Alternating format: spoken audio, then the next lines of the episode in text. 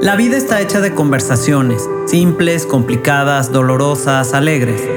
Narraciones de personas como tú y como yo, que están logrando lo que parece imposible, que transforman, que hacen magia, y lo que se pensaría simple, con sus propios procesos, se convierte en extraordinario. Somos nuestro propio diálogo. Hablemos de los caminos recorridos y los viajes que estamos dispuestos a explorar.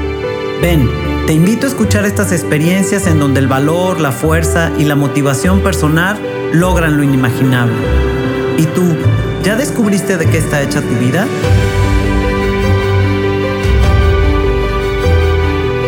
Soy Sofía Arellano y te invito a ir de lo simple a lo extraordinario.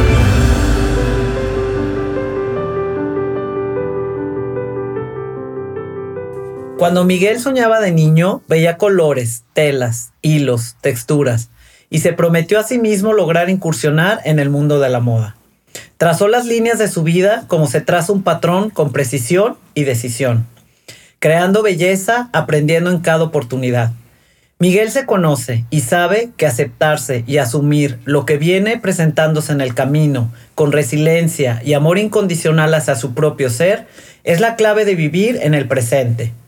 Ahora se muestra completo, con la cara al viento y mostrando orgulloso a través de la moda y la estética los colores que van de los cálidos a fríos, a blancos y neutros, de una vida que no ha sido fácil y que le ha presentado retos que para él no son imposibles de sobrepasar. Ahora vive con el estigma de una enfermedad que muchas veces etiqueta, señala, segrega y que por ignorancia actuamos de manera equivocada provocando dolor y soledad a quien la padece. Hoy Miguel se encuentra con nosotros para compartirnos con valentía y conocimiento sobre el VIH, sobre este proceso tan personal que vino a darle un vuelco a su vida y del que ahora este talentoso diseñador nos enseña que también la sensibilidad aparece para construir y diseñar una vida llena de tonalidades, superficies, telas en movimiento y en cada puntada aparece una palabra de esperanza. Bienvenido a mi casa, Miguel. ¿Cómo estás? Hola, Sofía. Gracias por la, oportunidad de estar aquí, de compartir este espacio contigo en tu podcast. Yo contento, gracias, qué bonita bienvenida. no, pues, con mucho cariño. ¿Eh? Bueno, para mí primero es un honor que estés aquí, este, en mi casa, ahora tu casa. Gracias. Eres bienvenido el día, el día que quieras aparecer aquí. Qué linda, muchas gracias. Este, y quisiera empezar la entrevista preguntándote si eres de aquí de Guadalajara y qué edad tienes que nos, que nos platiques. Soy originario de aquí de Guadalajara, Jalisco, y actualmente tengo 23 años. Ajá. o sea, súper joven. Estoy ¿eh? joven todavía. chavo, ¿eh? Por completo. Soy niño todavía. Muy bien, sí, sí, sí. Eh, primero quiero empezar de dónde crees que te viene la inquietud por la moda. Fíjate que fue muy curioso. Creo que la principal inquietud que, que empecé a tener desde muy joven es la idea de ganarle tiempo al tiempo. Ajá. Creo que de ahí partió como la idea de qué quiero hacer cuando sea grande, el día de mañana, qué quiero estudiar en la universidad. Empecé mucho como a cuestionarme. Soy una persona que que se cuestiona mucho todo. Me imagino, porque a qué edad, o sea, como a qué edad empezaste con estos cuestionamientos. 12 años más o menos. Bien chiquito. Sí, súper chico, estaba en la secundaria y como que inconscientemente me di cuenta que, ya tenía como una estética desde mi manera de vestir, eh, el típico que ayudaba de que a mi hermana o a la tía, que sin querer yo le terminaba dando consejos de, ah, no, mira, usa esto con esto. Entonces con esa idea súper básica de, lo que es la moda o, la, estética, me cuestioné un día de, ay, no sé si creo que quiero estudiar esto. No creí que fuera a ser diseñador, pero conforme investigué me di cuenta que había otro tipo de áreas dentro de la misma industria a las cuales te puedes dedicar. Y a mí me llama mucho el estilismo de moda. Ok. Entonces mi idea iba conectada como hacia eso.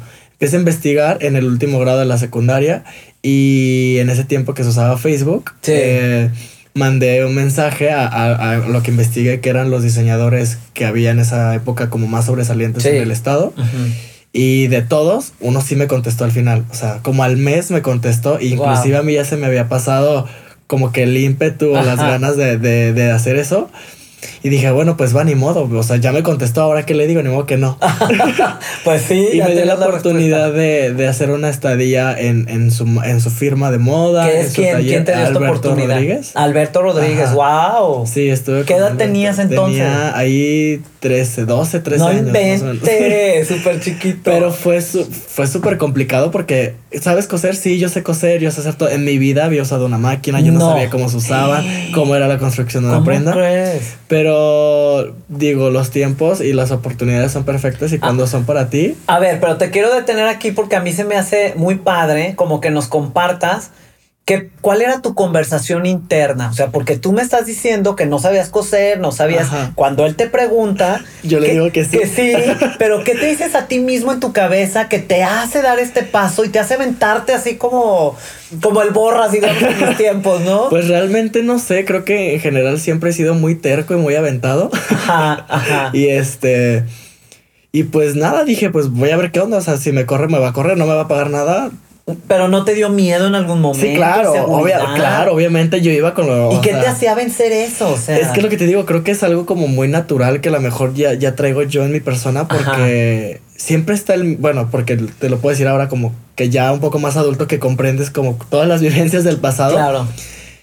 Siempre he tenido, soy una persona muy insegura, Ajá. que a lo mejor no pareciera o no, lo proyecto tanto ahora, pero siempre tengo como esa pizquita de inseguridad de cuestionarme si está bien o está mal lo que estoy haciendo. Ajá. De hecho, mi psicólogo me regañaba por eso. Me dice, es que es, demasiado el cuestionarte, ¿está bien o está mal?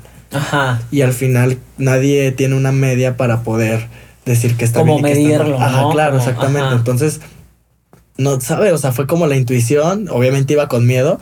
Llegué, pero lo que me ayudó y me salvó es que había estudiantes haciendo estadía con ella. Ay, súper. Entonces, digamos que el primer aprendizaje más que de manera directa del diseñador fue con ellos, con las chicas que estaban ahí. Entonces era como, ahí así ya en la confianza fue como, no sé hacer ni madres. o sea, denme la mano porque que díganme cómo hacerlo y, o sea, fueron mis primeras amistades como dentro de... Como tus ángeles a la guarda. Ajá, sí, exactamente. Ajá.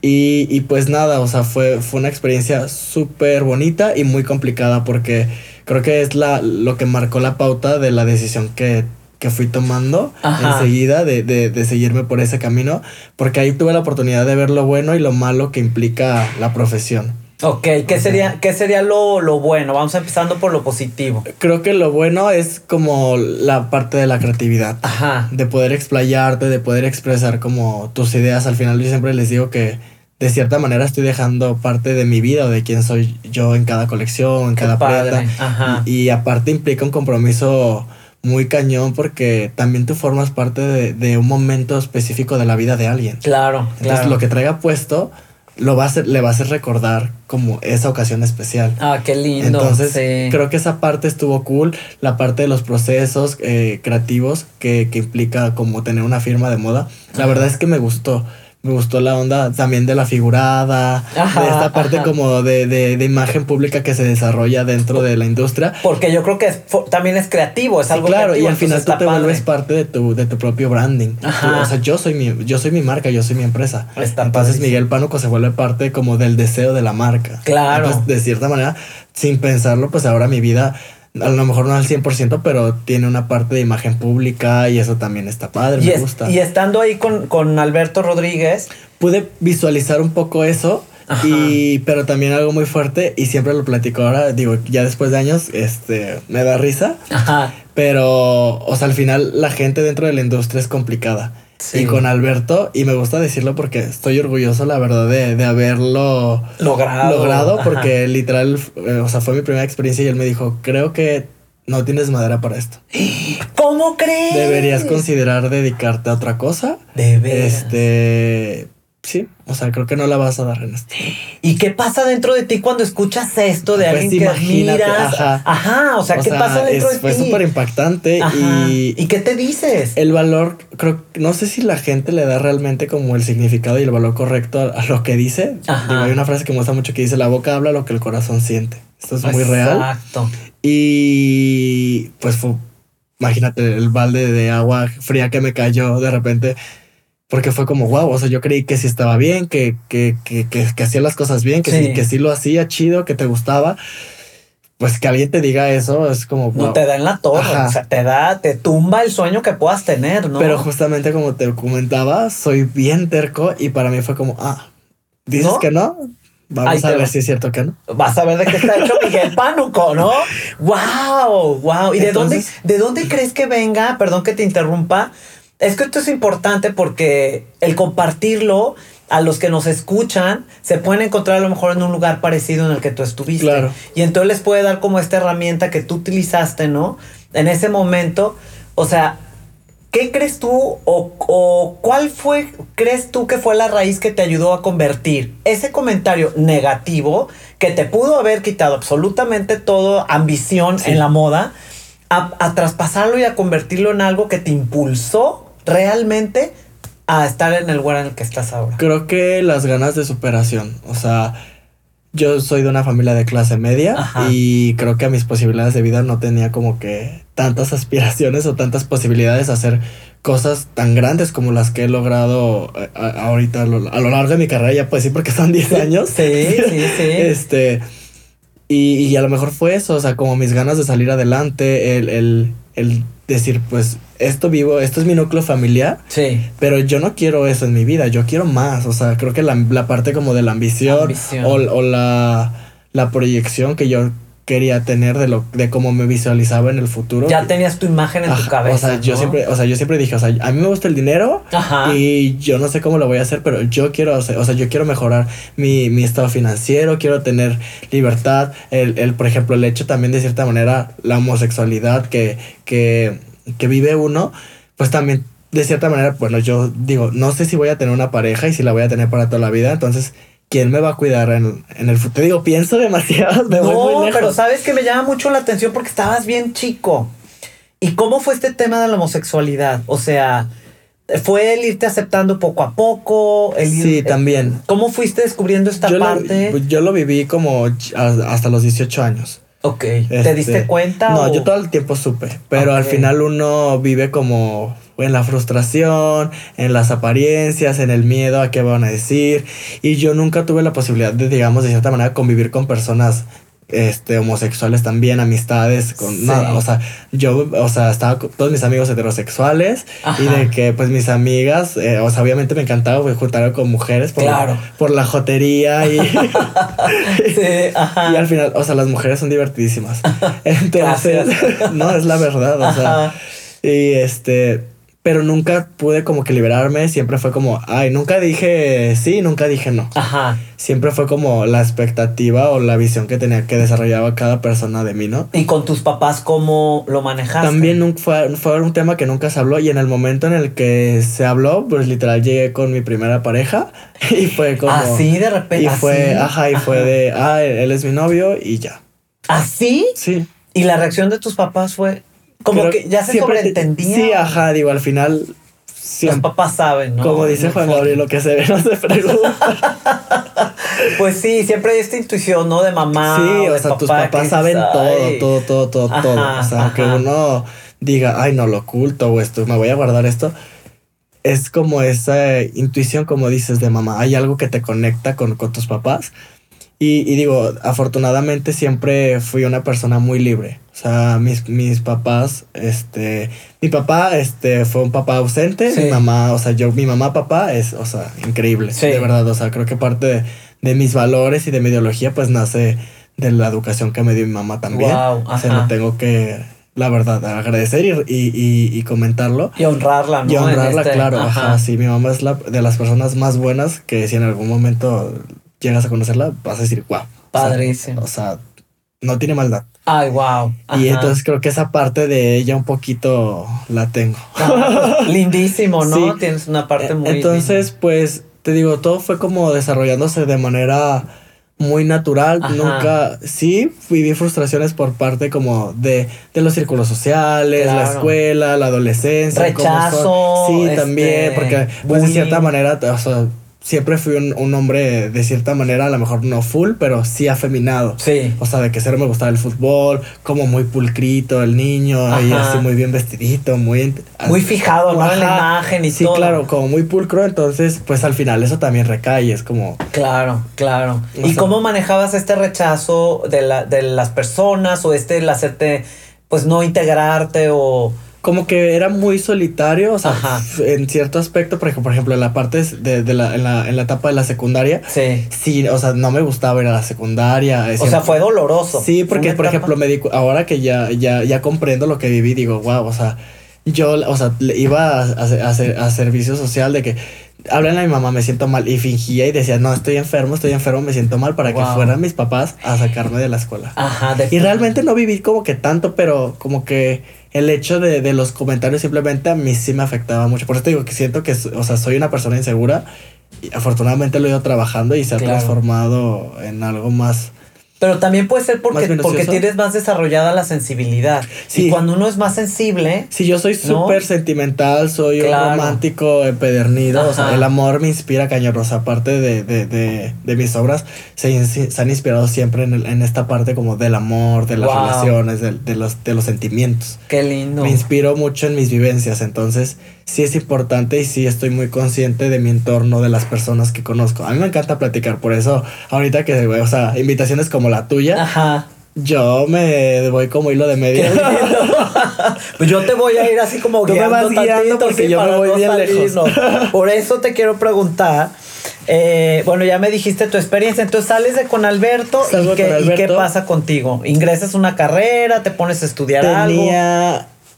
Esa fue mi, fue en la etapa en la que entré a la preparatoria, cuando estuve con Alberto. Después estuve con alguna, con dos modistas más, con otro diseñador. Ajá. Y en este camino conocí a, a, uno de mis mejores amigos ahora, un diseñador también reconocido, Raúl Orozco se llama. Ah, sí, claro. Y este, y me ofrecí, o sea, empezamos a platicar y, y yo como la la intuición del niño de, de, querer entrar más y querer hacer más cosas. Y yo le dije, oye, yo te ayudo a coser, yo te hago tus procesos de producción, dame chance. Ajá. Pues veía al chavito y decía, ¿cómo pues crees que tú me vas a hacer mis cosas? A mí. Ajá, exacto. Y, y ya nos, como que en la plática nos hicimos más amigos y me dijo, a ver, va, te voy a dar la chance, me dio la oportunidad. Y desde el 2016 al 2000 19 trabajamos juntos. ¡Ay, wow! Y yo me encargaba de, sus, de los procesos de producción este, de, de la firma de Raúl. Y en este proceso ingreso a, la licenciatura. Ajá. Ahí, te digo como la, la terquedad que traía. Sí. Este, mi papá no me quiere pagar la carrera. Ajá. Me dice, si quieres estudiar eso y crees que vas a vivir de eso, pues demuéstrame que vas a vivir de eso. Y si tú quieres realmente eso, tú hazlo solo. Ah, o sea, no. Sí. Es como el que quiere ser actor y te, ah, vas a morir de hambre, o el escritor, o. Ajá. Entonces, eh, hago trámite a UDG. No quedo, pero mi plan era, o sea, si paso el examen creativo y el, y el general no, no, o sea, no pasa nada. Algo, la vida me va a decir que por ahí va todavía, aunque no, aunque no se dé la oportunidad, que por ahí va, ¿no? Sí. Y justamente pasó eso. El del creativo lo, lo, lo, lo, pasé y el, el, el de conocimiento así por nada no quedé. Pero siempre he sido, soy amiguero y, soy como, las relaciones públicas me gustan mucho y creo que es una parte importante en cualquier trabajo. Yo siempre lo digo que se necesita un 80% de relaciones públicas y un 20% de talento. Has dicho una gran verdad. Es, Porque nada te, abre te, abre las puertas. De nada sirve ser el, el, creativo, wow, así de, del, siglo. Ajá si no puedes desenvolverte eh, en un espacio público con las personas, o sea, ¿quién va a descubrir el talento? Exacto, exacto. Entonces, tuve un profesor que era director de cultura eh, eh, en, la, en la preparatoria y se hizo, nos hicimos súper amigos, o sea, era como un papá para mí, hace cuenta. Entonces ya le platico lo que me pasó y me dice, fíjate que, que vamos a dar unas becas en tal universidad, ve y chécalo, no te van a decir que están, pero tú llega y diles, oye, vengo por tal, tal, tal, y así justo pasó. No, no tenemos becas, es que me dijeron que tal. Ah, déjame checar, sí. Ay, súper. Entonces eh, hablo con la, tengo entrevista con la, con la directora y le enseño mi portafolio porque parece entonces ya tenía un portafolio de trabajo literal vio mi portafolio, dijo wow y me dijo, tienes el 100% de beca. ¿De veras? El resto de tu, o sea, toda tu carrera. Wow. Y para mí fue como... ¿Qué te dijiste? O sea, ¿qué? qué, Pues no lo podía creer, o sea, yo llegué a mi casa con mi, mamá llorando y le dije, no, no entré a la carrera, pensé que no iba a estudiar, o sea, porque al final pues iba a ser una, universidad de paga y dije, chino, o sea, pues a ver cómo le hago para pagarlo aunque tenga beca, pero ni modo, pues no saben sí. Le dije, me dieron 100% de beca. ¡Wow! Entonces estoy en la, en la, en la carrera Ajá. y en el segundo cuatrimestre eh, la revista El México lanzaba una convocatoria cada año de, de, un, de, un, proyecto que se llamaba México Diseña Bayel. Ajá. Es como un reality show de moda. Ajá. Entonces ya ajustaba la edad mínima, que eran los 18. Sí, no, es que, es que vienes desde bien chiquito, qué bárbaro. ¿Y? y pues nada, eh, fue un tiempo muy difícil porque en ese, en ese periodo en el que yo iba, tenía planeado, estaba Sí. esperando la convocatoria y quería entrar. Este, iba en segundo cuatrimestre de la universidad, nada. Ajá. Y fallece uno de mis mejores amigos de, de cuna. Y, No. y mi abuela a los 15 días, la mamá Ay, de mi no mamá. me Entonces digas. fue un golpe muy duro para mí porque nunca había sentido el dolor de perder a alguien. Siempre era pues adolescente, lo que sea, pero Sí. nunca fue nunca perdí afortunadamente como a alguien cercano. Sí. Siempre era como ir a funerales, pero al final no Na- sientes, no, o sea, no sientes, No puedes empatizar no puedes porque empatizar no- porque no, lo has exacto, vivido, porque claro. no es estás, alguien estás cercano. presente y ya, pero Ajá. No, o sea, fue con, o sea, fue un golpe súper duro porque, o sea, los planes que tienes, súper jóvenes, no te, mi- Porque, mi- ¿qué representaba tu abuela para ti? Este... o sea, mi abuela era como mi mamá, o sea, Wow. amaba a mi abuela, o sea, en la, en la preparatoria, siempre para ir, o sea, me quedaba cerca de mi casa a la escuela, entonces siempre pasaba a casa de mi abuela y luego a la, a la- Ay, aunque sea como a saludarla, pero Sí. siempre estaba, ¿sabes? Como con ella. Sí. Entonces, yo- algo importante que tengo que comentarte es que en este eh, recorrido, Sí. como en el que me empiezo a involucrar mucho en la moda, ahora soy consciente que dejé de vivir muchas cosas. Me, me, me, me esforcé y me cerré tanto como en una burbuja de decir, es que tengo que ganarle tiempo al tiempo y tengo que hacer las cosas y quiero, y quiero lograrlo y quiero aprender y quiero prepararme y quiero ser el mejor, que me, di- me perdí de, de vivir. Ok, Entonces- o sea, hay cierto arrepentimiento. No hay un arrepentimiento, creo que todo se tiene que vivir de la manera en la Como- que lo vivimos. Ajá. No hay, o sea, no hay otra opción. O sea, Ajá. así tenía que ser y por algo tenía que ser. Sí. Pero soy muy reflexivo y me doy cuenta que, que en ese tiempo estaba muy en una zona de confort y como muy conmigo mismo. En tus o, cosas, o ¿no? conmigo en el trabajo. Ajá. Porque al final me di cuenta que después, que ahorita ya te voy a platicar, Sí. una cosa es Miguel Pánuco diseñador y otra cosa es Miguel Pánuco ser humano, Miguel Pánuco Exacto. persona. Y es súper importante lo que estás diciendo, porque muchas veces Se confunde. se confunde y nos olvidamos y dejamos a esta persona que es el, el- la esencia, Claro. ¿no? Que es el ser, por el querer ser. Claro. ¿no? Y por lograr este sueño que tenemos en nuestra mente o que hemos decretado, esta imagen que, que queremos lograr, que no está mal mientras no olvidemos por completo a la otra persona, ¿no? Y creo que el problema está cuando, cuando no conocemos a, a esa persona. también. Exacto, exacto. O sea, se empieza a perder, ¿no? Sí, o a lo mejor nunca lo conociste, Sí, nunca, nunca lo exacto. conocías. Y creo que fue algo de, de lo que, que me empezó a pasar a mí. Entonces Ajá. fue súper doloroso la pérdida porque fue como uno de, de los primeros despertares que tuve de...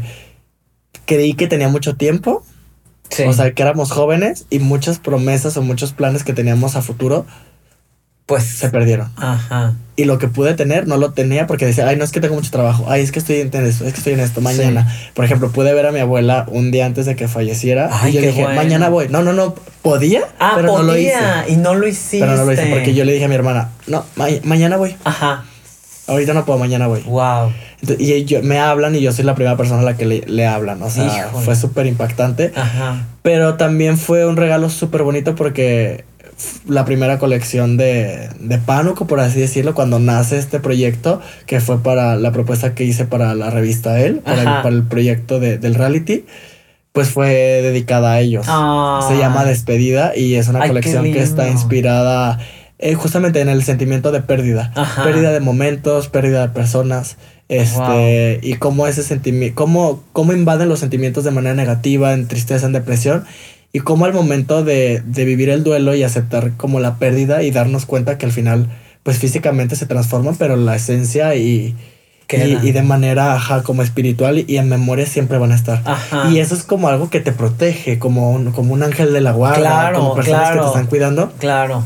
Entonces era una propuesta de dos piezas, un abrigo en, en tono como verde olivo. Eso te iba a preguntar, ¿qué colores manejaste? Era, era un, abrigo así súper increíble, o sea, con volúmenes súper exagerados, que eran como unas flores que envolvían como la parte de la cintura, unas sombreras súper exageradas con un bordado de estambre en hilos dorados, verdes, negros, como, o sea, sin orden, era como todo como puesto así a propósito, como mal pero justamente eso representa como las emociones, que no sabes entender qué está pasando, cómo procesarlo. Y debajo era un enterizo dorado. Onda. Porque eso representaba, o sea, la primera, el primer golpe. Sí. Y cuando ya te liberas, como esa luz que, que te Ay, no, qué belleza. Ay, qué bonito significado, ¿no? Entonces fue como todo. Eh, yo soy muy chorero. No, no, pero sabes que le das mucho sentido a las cosas y, más sentido a lo que creas. Y eso está hermosísimo porque entender una pieza de las que tú creas, ahorita como nos explicaste esta, le da muchísimo valor. Además del, costo económico, el valor económico que pudiera tener, le da un valor exacto, el concepto y el valor añadido de la emoción que va puesta dentro de esta creación que tú haces. Entonces está padrísimo. Me gusta mucho conectar como con las personas porque al final, por ejemplo, esa fue mi vivencia. Entonces mi, mi tarea, mi investigación siempre es de qué manera o sea, generalizas y, conectan como los sentimientos. Está padrísimo. ¿Y cómo te fue en el, en el reality? Quedé en cuarto lugar. Bien, Sí, muy bien. Muy bien. Este... Porque vuelvo a recalcar, estabas bien chico. Y fue, mi primer intento, o sea, porque había, había amigos que, ahora amigos, amigos que tenían, no sé, cuatro años intentando. De veras. Tres años. Entonces yo llego y ven al niñito así de 18 años con esa pieza que la verdad, o sea, es de las creaciones más chidas que he hecho, de las que más me gustan. Ajá. Porque aparte también en ese momento no se involucra el negocio, el cuidar las ventas, lo que sí se vende, lo que no.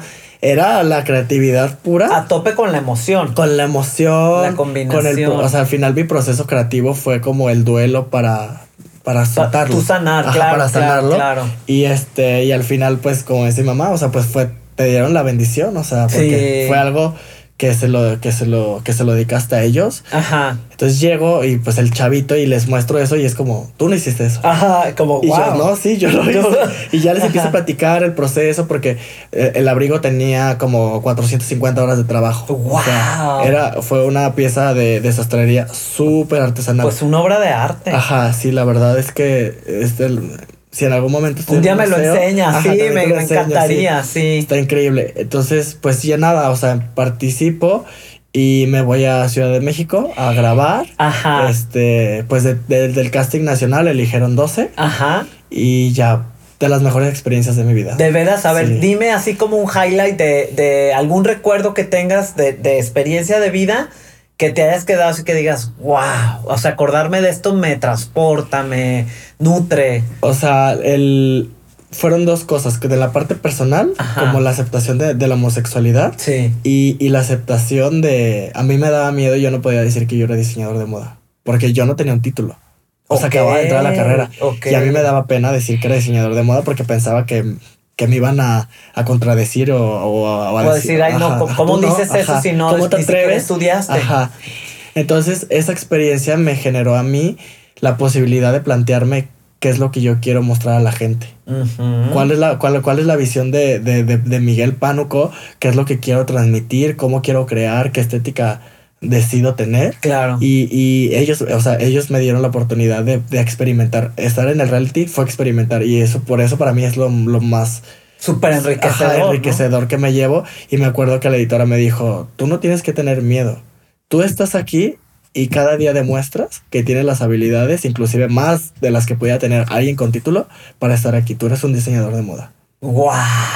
Entonces, tener, o sea, que una persona tan importante, de una revista tan importante. ¿Qué te dijiste en ese momento que escuchaste esas palabras? o, sea, ¿qué fue para ti? ¡Qué padre! Fue, o sea, fue lleno de sorpresas. Me acuerdo que cuando, cuando me iba, este, el profesor que te digo, sí. me dijo: A mí no me importa que usted, este que se lleve o no el primer lugar. O sea, de nada va a servir que ganes si no eres consciente de las experiencias y de lo que sientas en la panza. Wow. Me dijo, tienes que ser consciente de todo lo que vivas allá adentro. Ajá. Todo. El proceso es lo más enriquecedor, no el premio. Exacto. Entonces, Como que estuve más. Acabas de decir algo, te voy a interrumpir porque acabas de decir algo, yo creo, bien valioso. Porque no nada más es el proceso en esto que tú realizaste. Siento que es hasta en el propio proceso de nuestras vidas. Claro. No, no es el resultado final. Es el camino. Es el camino que recorres, ¿no? Y entonces como que tenerlo bien claro y bien presente y bien consciente, todos, de decir, voy a disfrutar el viaje, voy a estar consciente en mi presente, sin importar cuál sea el resultado, ¿no? Y vivir el día a día en, este, en esto que tú estás diciendo. Eso se me hace padrísimo.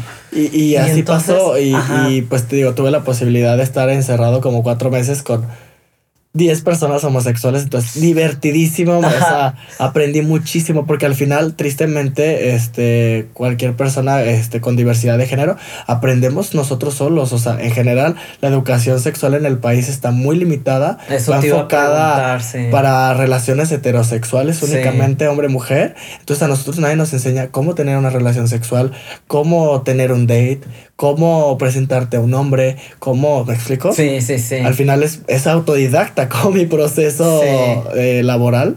Este, así lo vivimos. Y el, el haber estado viviendo ahí. Tus amigos se vuelven tus maestros. O sea, aprendes de sus experiencias. Y en general a mí me gusta mucho por eso como estudiar, conocer, platicar a la gente, escucharlas, porque vivo a través de ellos. Exacto. A ver, hay cosas que ni siquiera he vivido y siento que ya las viví por por haberlas escuchado de otra persona. Ajá, Y al final eso te va, te va enriqueciendo como ser humano. Claro, y te va dando como una, una dirección o un cierto sentido hacia dónde te pues quieres te enriquece y al final ya. O decides hacia dónde, en qué, hacia dónde quieres dirigirte. Claro. Y luego ya termina el reality. Regreso a Guadalajara y para aprovechar como todo el exposure que, que se hace, o sea, se hace el foco. Y, la verdad es que yo sí tuve como mucho auge dentro de, mi participación en el reality, porque era un niño, o sea. Sí, era como el niño. Cañón, el niño prodigio, por así decirlo, de que, o sea, hace cosas chidas, o sea, trae propuesta, este, presenta cosas vanguardistas y tiene 18 años. O sea, ¿cómo le hace? Sí.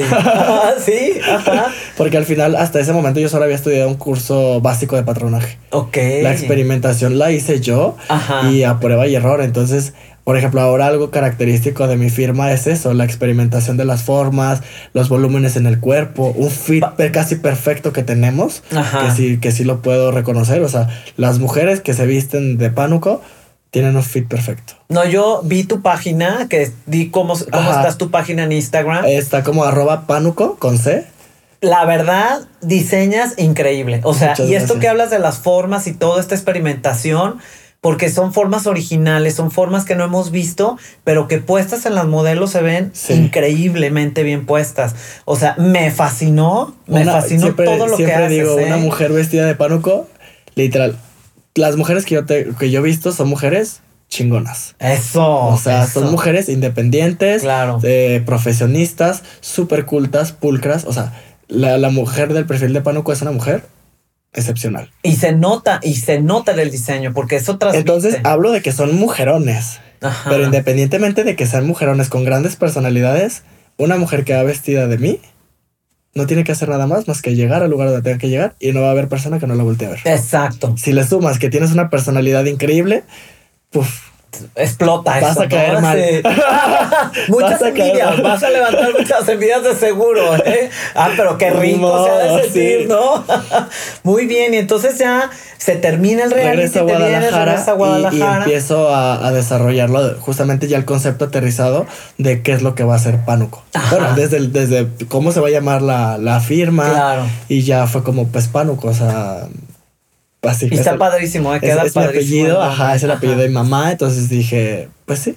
O sea, está chido, está interesante, está raro. Sí, se, se, este, pega, o sea, te lo recuerda, sí, está muy fácil de recordar. Y este, y ya pues empiezo con toda la planeación. Ajá. Eh, eso fue en agosto del 2017. ¿Ahí ya estabas en una relación? ¿Ya, ya tenías novio o, En el reality me, me, enamoré. llegó el amor. ¿Y qué pasa? Nada, fue una tontería. O sea, fue una cosa yo de niño, este, de, pues así eh, me, enamoré, creí, yo me quería vivir a Ciudad de México. o sea, yo salí, yo dije, sí, y pues nada, salgo y me dicen, no, yo tengo una relación con alguien nada más era lo del momento. O sea, fue tu primera, te rompieron el corazón por primera vez. Sí. Mi primera colección fugaz se la dediqué a esa persona. Ándale, qué cosa, ok. es la primera vez que lo digo. Okay. Ándale, tengo la primicia, muy bien, eh, que está escuchando. Sí, o sea, que no la escuche nunca. qué burla. Ok, no, hombre, pues se vale, se, se vale. Llama, fue mi primera colección, Fugaz, este. Ay, qué lindo nombre. Y está inspirada justamente en las personas que llegan a tu vida, te enseñan algo y se van. Ay, qué lindo. Porque sí hay personas. Sí, sí hay. Todas las personas tienen vigencia. Ajá. Entonces está inspirada como en esa, en esa, en y, esas personas. Y además hay personas que llegan a tu vida como para enseñarte cosas, enseñarte algo, estar el momento que deben de estar por algún motivo, alguna razón, ¿verdad? Y luego se van así fugaz como el nombre de tu colección que se me hizo wow. Sí. O sea. Entonces, pues yo con el corazón roto, Ajá. este y ya pues estoy aquí en Guadalajara, me presentan una persona. Sí. Este, ahí sí no voy a decir nombre, pero no, sí es muy no, conocido. No, sí. Ándale. Pero este, una persona, o sea, empiezo a salir con una persona como súper conocida con mil contactos. Una personalidad. Ajá, sí. me, me, la presentan y ya de que, oye, este, te presento a Miguel y él está empezando un proyecto, no sé qué. El clic. Anda. Y ya me dice, yo te voy a ayudar con todo. Y, y, tuve el apoyo de él para mi primera colección. Padrísimo. Todo. Y este, y después empezó una relación con esa persona. Ajá. ajá. Y este, y súper chido. O sea, porque en enero del 2018 presentamos Fugaz, la primera ajá. colección de Pánuco. Y también fue un boom. O sea. Wow.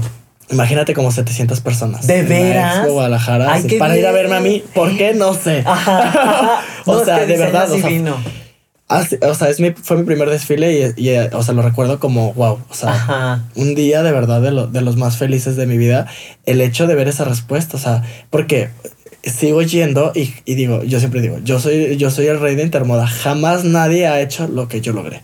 Eso. O sea, bien. llevar personas, o sea, de la industria, este, de relacionistas públicos, de, de, la industria de la moda, este, editoriales, publicitarios, o sea, les llevé gente que jamás va.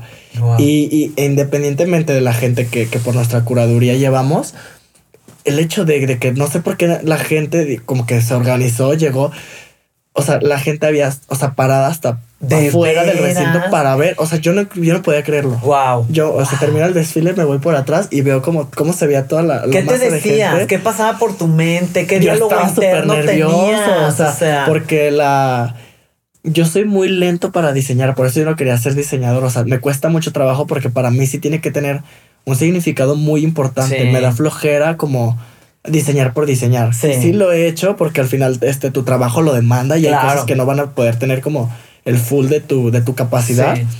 Pero no por eso significa que, que, que sea menor la calidad o, o, o, las intenciones.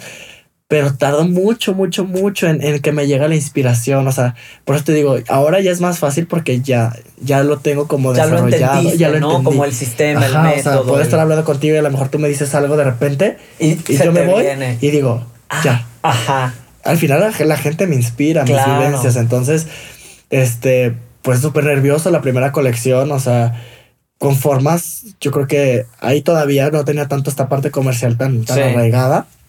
Entonces también me explayé y wow, o sea, hay piezas icónicas que, que o sea, un to el top de mariposa, no sé si lo viste. Ay, sí, blanco. sí, claro. O sea, literal, todo el mundo me conoce por, ay, Sí. estoy del top de mariposa. Sí, que, que ya digo, ay, sí, soy ese. Sí, aquí estoy presente. soy. Ajá. Ajá. Y, y pues nada, y, ya- y ya sale el, el chavito. Sí. Tenía 18 todavía. No manches. y Ajá. este. Y todo el mundo, o sea, fue el silencio total, fue como. ¿Qué? Ah, ¿y a, y, a, y a cuándo va a salir el diseñador? es el hijo del Es el hijo diseñador. del diseñador, literal, todo el mundo me dijo. Ese- ese- pensamos que era el hijo del diseñador Ajá. o qué onda. Wow. Y, y pues nada, fue una respuesta súper chida. Ajá. Este, y pues de ahí empezó la aventura. Padrísimo. A prueba y error.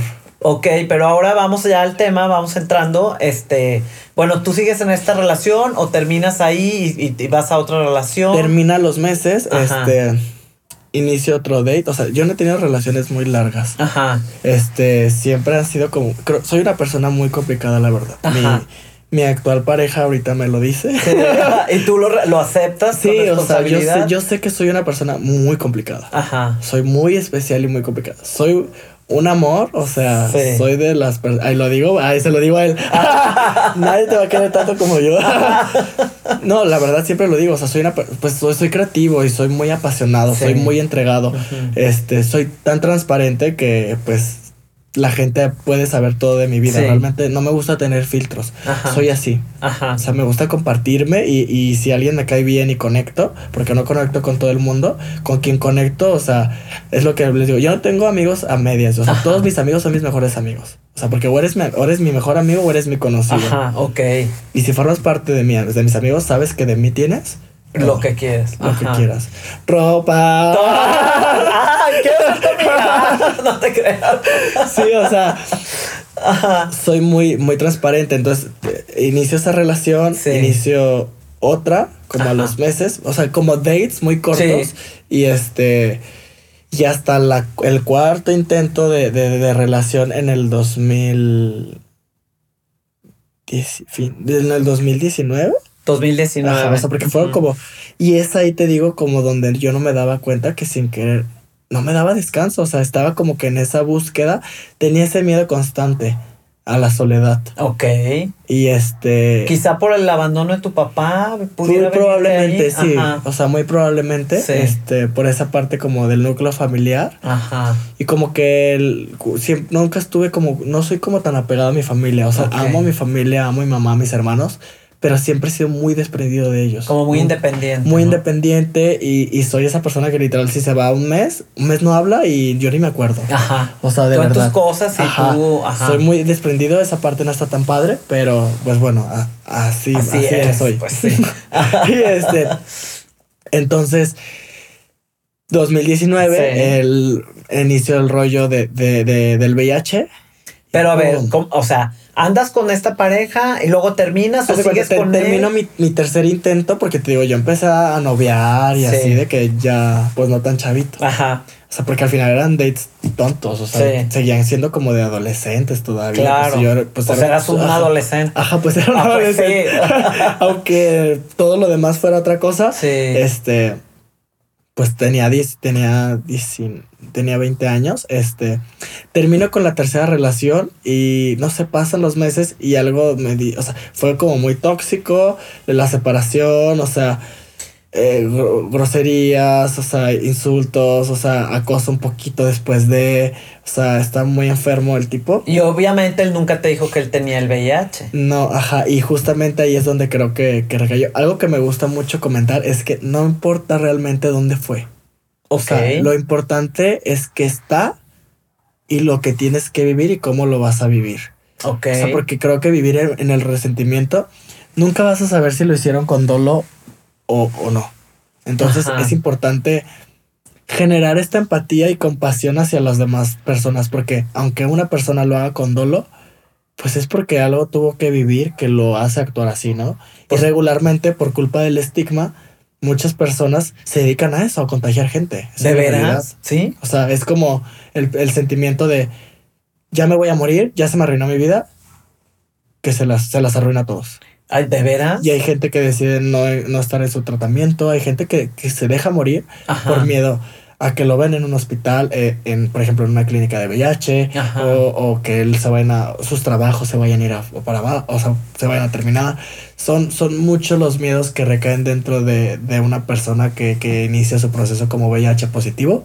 Ajá. Entonces creo que generar esa empatía nos va a hacer cambiar el panorama. Exacto. Por ejemplo, yo a ver, pero entonces, ¿de dónde viene Fue una intuición. yo nunca me había hecho una prueba de Yo, a mí me da la duda de, bueno, ¿y por qué como que, o sea, qué sentías o ¿Qué empezaste a ver o...? Yo soy muy sensitivo.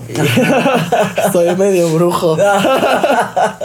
Más bien esa sensibilidad que manejas, que la tienes a este, flor de piel. Sí, y soy muy este kinestésico. Ah, ok. Entonces hay, hay cosas que literal la gente no me dice y con un abracito así digo, ah. Mm, tú así. Ajá. Y no me equivoco. Vibro mucho a la gente. Entonces, no sé, como que el, el cómo, cómo fue la ruptura y no sé, ansiedad, este, nunca me había hecho una prueba de VIH. Yo no, eh, en mi, en en ese, en mi, en esa, en ese, en ese episodio, yo no tenía idea ni siquiera de qué era el VIH. yo sabía que, que existía y que por ser homosexual, aguas, porque tú lo puedes contraer. O sea, a ver, aquí te quiero detener tantito porque me gustaría que, aclara, que nos aclararas. Ajá porque todas las personas pensamos que es un tema exclusivo de homosexuales, o no exclusivo, pero que, le, que, que, se da mucho más en los homosexuales. Como que el índice de, de, ajá, de contagio, es mayor Es mayor, pero en un, en un 98%. Es lo que pudiera estar como en la mente de las personas. Y es totalmente erróneo. Ajá. Eh, todo este, toma sentido dependiendo de la situación geográfica, política y cultural de cada país. Por ejemplo, simplemente en México... Eh, en estados como Oaxaca, como Chiapas, donde el machismo y el maltrato a la mujer está muy, muy, muy, muy marcado. El mayor índice de contagios de personas este, con VIH son mujeres. ¿De veras? Mujeres heterosexuales. ¿A qué vamos con todo esto? Una mujer se casa con la idea de voy a tengo un solo hombre y una pareja sexual para toda la vida. ¿Y qué pasa con el, con el machismo y no, con, pues los hombres? No, una 20. El esposo no, o sea, justamente la prima, la, la tía, la secretaria, la amiga y el joto aparte. O sea, o sea ¿tú, ¿tú crees que, que... Pero entonces tiene que haber un homosexual en no, este, no, no, no, ¿verdad? No, no, yo, yo, lo doy en un hecho de que los hombres, o sea, le dan a lo que sea. Ajá. O sea, pero lo que pasa aquí es que cuando no, el miedo de un heterosexual es, el hombre por machismo, o sea, o por hombría, nunca se quiere proteger siempre le va a huir a ponerse un condón en una relación sexual. Siempre. Y las mujeres acceden porque también la, la idea errónea de la mujer es mi único riesgo dentro de una relación sexual es quedar embarazada. Entonces, ¿cómo te cuidas? Ah, yo uso pastillas anticonceptivas. Sí, ah, es cierto. ¿Y, qué lo onda? Ajá. O sea, las enfermedades de transmisión sexual. Una sífilis, una gonorrea, un VIH, o sea, que los hacen inexistentes. ¿Dónde, eh, qué es lo grave de esta situación? en general, todas las personas tenemos que tener la cultura de hacernos una prueba de VIH mínimo cada seis Todos. meses. Dependiendo tu, tu nivel de actividad sexual que tengas y las, y las, parejas sexuales que tengas como en los periodos de tiempo. Ajá. Es decir, pues si tienes alguna relación de alto riesgo que tú, no, no me protegiera esta ocasión, pues la responsabilidad sería que esperar tres meses, que es el periodo como de ventana, Ajá. para que pueda salir en el análisis. en un análisis y hacerte una prueba de VIH. Ok, así se pide, prueba de VIH. Ajá, sí, ajá. Es, una prueba de, de, de, de, VIH, así literal, en cualquier lugar. Hay lugares aquí en Guadalajara donde las hacen gratuitas. Eh, asociaciones civiles como Checos o El Mesón o gubernamentales como lo es Cuesida, donde puedes ir por una prueba, gratuita. de VIH. Ajá, exactamente. A ver, pero entonces me voy a regresar ahorita, vamos a seguir dando información. Entonces tú traes esta intuición. Sí. ¿Y qué, qué te dices a ti? ¿Qué, qué pasa contigo? De que dije, nunca me he hecho una prueba de VIH, pues voy, a, y con él no me protegí. Y dije, no, pues voy a ver qué onda. Y después empecé a, como en comentarios, por ejemplo, cuando íbamos a tener la primera relación sexual, yo le dije, hay que cuidarnos. Y de cierta manera, digo, yo siempre he tenido como un rol de cierta manera un poco más femenino y así. Entonces traigo la escuela de pues de mi familia, de, de, no, pues tu pareja es tu pareja. Sí, como la fidelidad. la fidelidad, el creer en él. Si es tu pareja, te ama y te va a cuidar siempre. Sí. Mangos, tenga. Ajá. Entonces, empecé a recordar comentarios como eso. No, yo sé que tú eres un super niño bien estigmas, ¿no? Sí. Este, y políticamente incorrecto. Sí, no, yo sé que eres súper niño bien, eres, eres educado, eres de buena familia. Eh, o sea, yo sé. O sea, una confianza mal entendida. Yo, sé que contigo, él me dijo, un chantaje, ¿sabes? Ajá. Yo sé que contigo no corro riesgo de nada. Y ahí va tu tonto, ¿no? Claro. Y de que, ah, no, pues sí, tienes toda la razón. O sea, sí, pues prácticamente soy virgen, así, ¿no? y este, y después hubo comentarios que, que, llegaron a mi memoria después, como, ay, la gente dice que tengo VIH porque estoy súper flaquito, cosas así. Ajá. Que yo en su momento, como que ni siquiera fui consciente de lo que decía, a lo mejor. Claro. Entonces, voy a, voy al, al hacerme la prueba. Ajá. Y fui solo, obviamente, porque no quería que nadie supiera que me iba a ir a hacer una prueba de VIH. Con un montón de vergüenza, de pena, así que volvemos a lo mismo. Tonterías. Exacto, eso quería que No tiene nada de malo ir a hacerte una prueba de VIH. Al final, toda la gente tenemos relaciones sexuales, más, menos, pero todo, todo mundo. O sea, y de son cosas naturales que, o sea, Hay que hacerlo, hay, que, hay que eliminar tabúes, hay que, eliminar estigmas, o sea, todo lo que tenga, esté relacionado con la parte de la sexualidad es súper castigado, es súper censurado. Sí. Y la verdad es que la única forma de cambiar panoramas como lo que es el VIH es hablando de la sexualidad. Yo soy una persona y soy bien grosero, o sea, trato de controlar y yo no tengo pelos en la lengua, pero trato de ser muy hablar más propio, ¿verdad? y ser más propio. este, Entonces voy y sale positiva. ¿Qué pasa? No, supe cómo leerlo. Entonces se la mando a mi, mejor amigo, Raúl Orozco, el diseñador güey, pues, o sea, acabo de ir a hacer una prueba pero no lo entiendo. Ya tengo un amigo médico, ahorita se lo mando, no sé qué. Pues le tocó a mí, a él decirme, oye, es positiva. Le dije, yo creo que es positiva, pero le di el estigma nuevamente, ¿sabes? De las limitaciones como personas yo no soy una puta, yo no me acuesto con cualquier persona, solo he tenido sexo con mis... O sea, te estabas diciendo eso a ti mismo como disculpando y como queriendo evadir y evitar, justificando, eh, aunque tenías el resultado Sí, porque yo, porque yo, la negación, porque yo dije, ¿cómo va a ser posible? O sea, si tengo, o sea, si he tenido relaciones sexuales con tres, cuatro personas en mi vida. Ajá. ¿Cómo va a ser? Y, y son personas de buena familia, profesionistas, que no, no tengo riesgo de nada. Esto está, esto está mal. Yo no tengo nada. ¿Y qué pasa cuando te dicen no, si tienes? ¿Qué, ¿Qué pasa contigo dentro de ti? De cualquier manera fue la negación. O sea, yo no quise investigar, yo no quise moverle. ¿Tampoco? ¿Y fueron... como escuchar esto? Y fueron los peores meses de mi vida. Fue como de febrero del 2019 a octubre del 2019 que decidí iniciar mi protocolo para empezar mi tratamiento. ¿Y, qué, qué pasan estos meses con tus emociones? Lo mejor y lo peor de una, de una temporada de mi vida muy linda. Conozco, ah, porque justo lo que te digo. Ah, pues sí, pues si ya me chingué, ahora sí voy a cogerme a quien yo quiera y a quien yo sea. De Pero siempre me cuide, siempre, siempre, siempre me cuide. Eso sí dije, porque yo no tengo miedo de que yo no sé si sí o si no. Ajá. Lo que sí es voy a vivir y voy a experimentar mi sexualidad a como yo quiera. Ajá. Entonces, ya te imaginarás. No sé. No, ya no me platiques, pero ya me imagino. Ahí se corta. Ajá, sí. Y en este, no, pero fue, y en este proceso voy a salgo con una persona. Ajá. Pum. Clic así, pues. A los 15 días ya estaba viviendo con él. No, tan rápido. Prácticamente sí. O sea, fue un clic y, fue, y, fue, y, fue, no. Entonces fue lo mejor y lo peor porque, o sea, estaba como en ese proceso de negación, de, de, de no, no pasa nada no voy a tener nada. Es, ¿Cómo crees que yo? Sin embargo, el miedo, ¿no? Sí. O sea, eh, todos los días eh, no, no salía de mi cabeza el VIH. ¿Qué vas a hacer? Y si sí, y si no. Sin embargo, yo no investigaba nada. Yo solo era, oye, ¿y si tienes esto? ¿Y si, y te, vas a morir? Y, o sea, un flagelarme de verdad yo, yo solo, que qué bárbaro. O sea, pero es normal. Horrible, horrible. Creo que lo peor que podemos hacer es castigarnos a nosotros mismos. Ajá. Entonces eso es lo que yo hacía todos los días. O no enfrentarte a la verdad de una solo golpe, o sea, de, de, momento decir, a ver, ¿tengo o no tengo? Sí tengo. O sea, no, no tratar de estar evadiendo, porque yo creo que lo que te llevó a esa circunstancia de vida fue evadirlo. Fue el no querer voltear a verlo. Y el miedo ¿no? de encontrar una persona y justamente eso decir, ¿por qué en este momento de mi vida creo que encontré a la persona que amo? Ajá, sí, O sea, y lo amo. Es una persona que quise mucho. O sea, todavía sigue presente en mi vida. Sí. Pero el amor se transforma. Ese es otro tema. Sí. Pero fue súper triste para mí porque parte de, de, de que se fuera una relación fallida fue mi miedo y mis frustraciones que yo estuve en ese tiempo reprimido.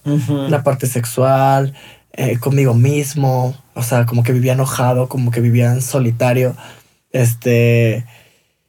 Y duró como tres meses la relación con él y con miedos. O sea, hubo ocasiones en las cuales, por ejemplo, una vez me, me sangraron las encías, que puede ser alguno de los síntomas que puedan llegar ¿Ah, a, pasar por, por la baja de defensas. Ajá, ok. Este. El tema de cuándo se van a representar los síntomas es muy relativo. A ver, ¿en qué más o menos cómo es el. El virus del VIH tiene tres funcionalidades en tu cuerpo. Sí. Una, mutar para no ser reconocido. Wow. La segunda, reproducirse así. Ajá, de volada. de volada. Y el tercero es este, dañar tu sistema inmunológico. Ok. O sea, esa es la única función que tiene como de mal en el cuerpo, dañar tu sistema inmunológico. Entonces, ¿qué pasa? La diferencia, y te lo explico de una vez. Ajá. ¿Cuál es la diferencia entre VIH y SIDA. Ah, eso te iba, esa pregunta la tengo anotada, sí, a ver, dime. Este, el, el VIH es cuando una persona justamente vive con, con el virus dentro del cuerpo, pero está controlado.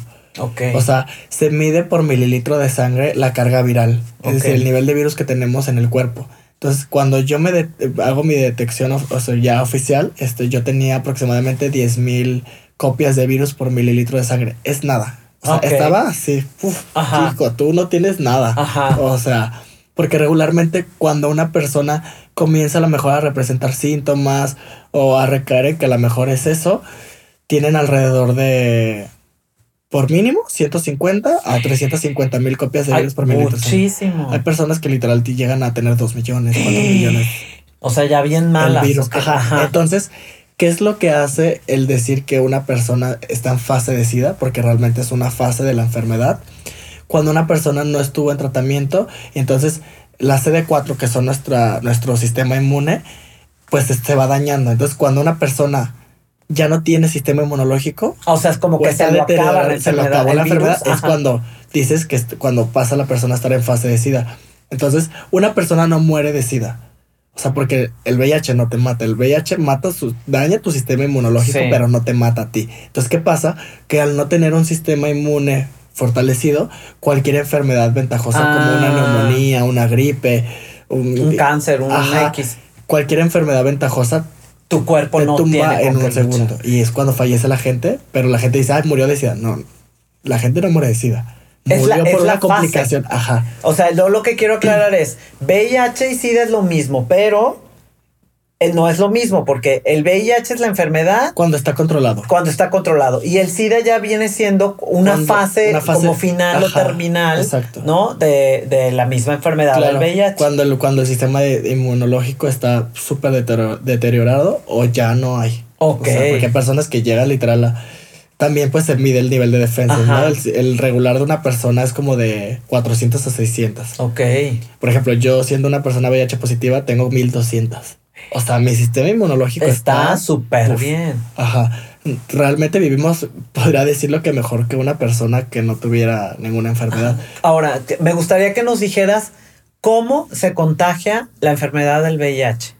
Porque hay 200 mil No. y miedos Sí, y claro. conjeturas. Y algo importante que debemos tocar es hablar de la indetectabilidad. Ajá. Ahorita tocamos ese tema, Claro. pero este por este fluidos, o sea, y contacto sanguíneo. ¿Qué pasa? Este por medio de, del semen, del Ajá. líquido preseminal, de la leche materna, Ok. este cuando está lactando la mujer y este y pues a lo mejor por contacto de jeringas, transfusiones de sangre. Ok. Este, realmente, por ejemplo, la gente dice de que ay, si te cortas así, no, ¿No? jamás. Ah, ok. Sí existe un riesgo, por así decirlo, si la persona no está en la fase de indetectabilidad. O sea, es decir, si yo, Miguel Pánuco, tuviera las 10.000 copias de virus y no sé si me corto y así, pudiera ser que me había riesgo de contagiarte, pero no es el mismo que por el contacto sexual o transfusiones directas de sangre. ¿Por qué? Porque, por ejemplo, en las relaciones sexuales, pues hay desgarres. Entonces, por ejemplo, hay más, por ejemplo, hay más posibilidad de que la mujer se contagie en este caso del virus porque el pene no genera casi siempre como fisuras. Entonces, el, el ano o la vagina sí generan como, como fisuras. Entonces, van dire los fluidos. Van directo al torrente sanguíneo. Exactamente. Ok. Entonces, por ejemplo, en una relación homosexual, el pasivo tiene más probabilidades de contagiarse de VIH que un activo. Puede ser que un activo tenga la relación sexual y a lo mejor tenga contacto con una persona que, que, que es VIH positiva y a lo mejor ni le da nada. Ok. Así. Y con un beso. No. Ni con cortaditas ni nada. Te digo que a mí me dio miedo cu- cuando, cuando Ah, que las encías que dijiste que me que, te y lo estaba besando y de repente yo. ¿Y Sí. cómo lo dejo de besar y cómo le, ¿Y que, cómo y le qué digo? ¿Qué hago? Ajá. Entonces, pues dije, ni modo, pues me aventé. Ajá. Pero fue otro de los miedos que yo traía. Fuck. ¿Y si, y si lo contagié? ¿Y si esto? ¿Y si lo estoy poniendo en riesgo? Porque pues una pesadilla, ¿no? Porque como vivir en la, en la, en la, En la incertidumbre. en la incertidumbre, ¿no? Y como estar incómodo de. termina la, termina la relación por cosas personales. Me quedo solo y es el fregadazo. Fuck. O sea, ahí es donde, donde Ahí te enfrentas donde, a tu real, donde me, me realidad. llega la depresión más bien. O sea, en ese momento este, me voy, este, me salgo de, de, vivir de mi casa, me voy a vivir este, con, con mi brand manager, que es, que es una señora que es como mi mamá, que amiguísima mía, que la amo. Ajá. Y este, pero entonces todo, todo iba mal. O sea, yo no diseñaba y ella fue, gracias a ella, yo empecé mi, mi protocolo para el tratamiento. ¿Qué te dijo o qué veía en ti? o sea, la gente en general decía, güey, ¿qué tienes? ¿Algo te pasa? No eres el mismo, estás como que raro.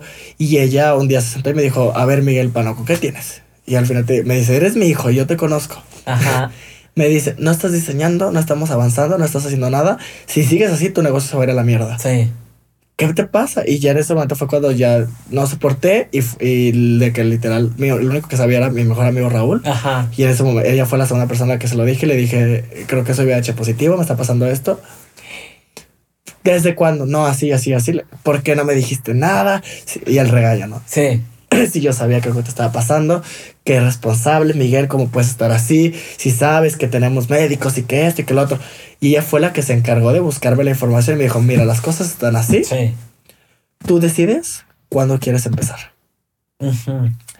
Eso fue como en inicios de septiembre. Ajá. El 31 de octubre, Halloween. fíjate. Este, en la, madrugada hablamos por teléfono y me dice, estoy tan decepcionada de ti, de verdad creí que eras una persona que tiene unos valores diferentes, porque el valor humano, ¿dónde está? Esto no lo tienes que hacer por ti. Si, si a ti te vale mierda estar bien o mal y te quieres morir o te quieres echar a la nada, échate a la nada, pero sin poner en riesgo a nadie. Ajá. Y si estar así implica un riesgo para ti principalmente y para los demás, qué poca madre. Sí. Todo mal. sí, literal. contigo. Me levanté, me, me, arreglé y me fui justamente y fui a. Ajá. Y este fui por una a hacerme mi prueba. Yo no dije que yo me había hecho una prueba antes porque dije, me van, se van a enojar, me van a regañar y si luego no me quieren dar el traías la culpa para todo lo que dan, ¿no? De que tantos meses y, y ya sabía y no dije nada. No, nadie, nadie te va a juzgar, nadie te va a regañar. ¿Cómo te recibieron? Tú decides cuándo vas a hacer las cosas. Súper bien, o sea, de hecho te se asustaron, o sea, porque ya me hacen la prueba, yo ya sabía. Sí. Yo ya hasta que vengo, ya, sí, no sé qué, bla, bla, bla. me, pinchan, me dan la prueba. Y ya entran tres personas al cuarto donde yo estaba, de que como que la psicóloga, la trabajadora social y, la, y, la, y la doctora, ¿no? Oye, pues es que fíjate que no sé qué, ya me explicaron. Ah, está bien. ¿Eres VIH positivo? Sí, está bien va. ¿Y qué se tiene que hacer? No, pues vas a tener que hacer esto. Ah, va. Pues al niñito. ¿Y viniste solo? Sí. ¿Y estás bien? Y yo, literal, casi casi me dijeron, ¿no quieres llorar? Ajá, sí, claro. no, no quieres o al piso. Está pasando aquí, sí. Pues al final ya, como que es, es, esa tristeza y es, ya lo había llorado. O sea, Exacto, ya lo habías vivido. Ya, y esa resignación ya la tenía. Ajá. Entonces creo que ya nada más fue ahí como, ya, ok. Ajá. Ya pude soportarlo. Y pues miedo, o sea. Claro. Ese fue, fue la primera emoción que ¿sabes te llegó ¿Sabes por qué creo que, nos cuesta tanto empezar? ¿Por qué? Porque una es algo que tú no pides. Ajá. Es algo que te llega. Sí. Es algo que te elige. Porque yo creo que, que todo nos elige a, nosotros. Y, y, es una decisión que vas a tener que soportar el resto de tu vida. Ajá. Yo, por ejemplo, creo que cada persona lo, lo, visualiza así. O sea, cada persona VIH positiva sí, o sea, cuando voy, cuando inicie, soy consciente que vas, eso va a ser el resto de mi vida. Ajá.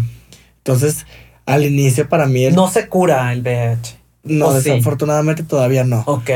Estamos en un, estamos súper avanzados porque realmente mi vida es igual o mejor. O sea, yo ahorita si me preguntas a Miguel Panojo, yo no me veo sin VIH. ¿Cómo? Wow. A mí no me afecta en nada. O sea, el VIH ha sido el mejor regalo de mi vida. ¿Por qué? Porque me dio, creo, bueno, pensé que iba a ser el último golpe fuerte de mi vida. El último golpe fue hace unos meses que casi se me muere mi mamá de COVID. Ay, no. Muy triste, pero el VIH no ha hecho otra cosa que transformarme en ser mejor persona. Wow. Y tengo la certeza de que tengo mis cosas, pero soy, soy un muy buen ser humano. Wow. Y, y, al inicio lo vi como una frustración porque dije, ¿por qué tan joven? O sea, tengo toda una vida por delante y ahora qué voy a hacer. Sí. Y ahora que, que trabajé en la aceptación y que manejo el tema y que me quiero un montón, ha sido lo mejor. Que me hizo despertar, me hizo quitarme muchos miedos, muchos estigmas. O sea, nadie me puede decir nada en la vida a mí. Ajá. Nadie se me puede plantar a mí a decirme ni cómo llevar mi vida, ni cómo hacer mi negocio, ni hacia dónde ir. Porque a lo mejor no sé todo el tiempo qué hacer y hacia dónde, pero sí sé que no quiero. Ajá.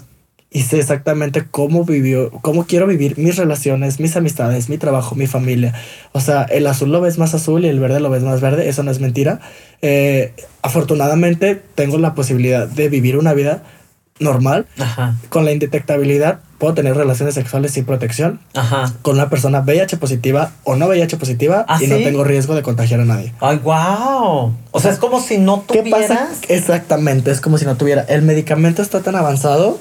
Imagínate de, de- de- de- desde hace años, o sea, de los 80, los 90, que eran cócteles de pastillas de 17, 25 Sí. pastillas. O sea, era una contaminación horrible a solamente una pastilla ¿Una? a la misma hora el resto de tu vida. Todos toman pastillas por cualquier cosa, para dormir, Sí. para el estrés, No, yo para tomo la un panza. montón de vitaminas. O, Ajá, sea, o vitaminas sí. al final. No es algo que conflictúe tanto, o sea, porque Mm.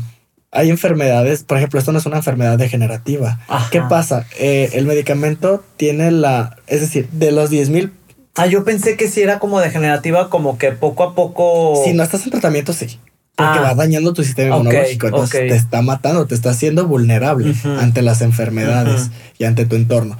Cuando no estás en medicamento, eres una persona sumamente vulnerable. O sea, eres población de alto riesgo y hay que cuidarse. Con O el sea- COVID, muy heavy. O sea, yo, yo traté de, de- de- de difundir mucha información porque la gente que no conocía su estatus con el virus del, del, del del- COVID, rapidísimo se moría. sí, tenían, eran población de alto riesgo. O sea que es súper importante, vamos remarcando la, mejor, medicación. La mejor decisión que cualquier persona va a poder tomar en su vida al momento de darse cuenta que es VIH positivo es empezar su tratamiento. Ajá. De verdad, es abrazar a la vida, el Me- amor a ti mismo. Me voy a ir un poquito atrás, o sea, yo pienso que lo, lo mejor que puede hacer una persona que sale VIH positivo es voltear a ver su VIH, aceptar que lo Claro. tiene y empezar su tratamiento inmediatamente, ¿no? Sí, Para es no perder este tiempo en la negación. Sí, porque al no final querer- está avanzando y el virus sigue avanzando. Sí, o sea, exacto. No estando en tratamiento, el virus este, sigue avanzando. Por ejemplo, ¿qué pasa estando en medicamento?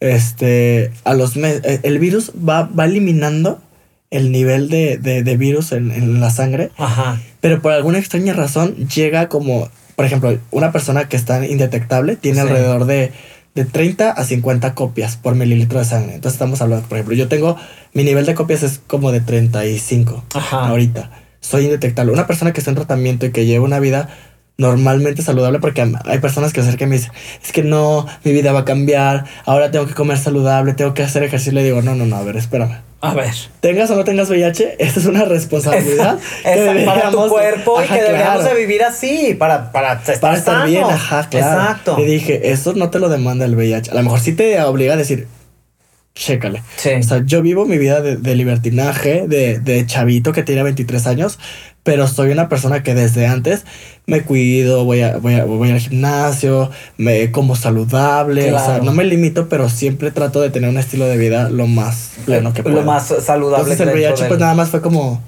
ah, por ahí es, o sea, por ahí es. Oye, Miguel, ¿y cómo fue decirle a tu mamá?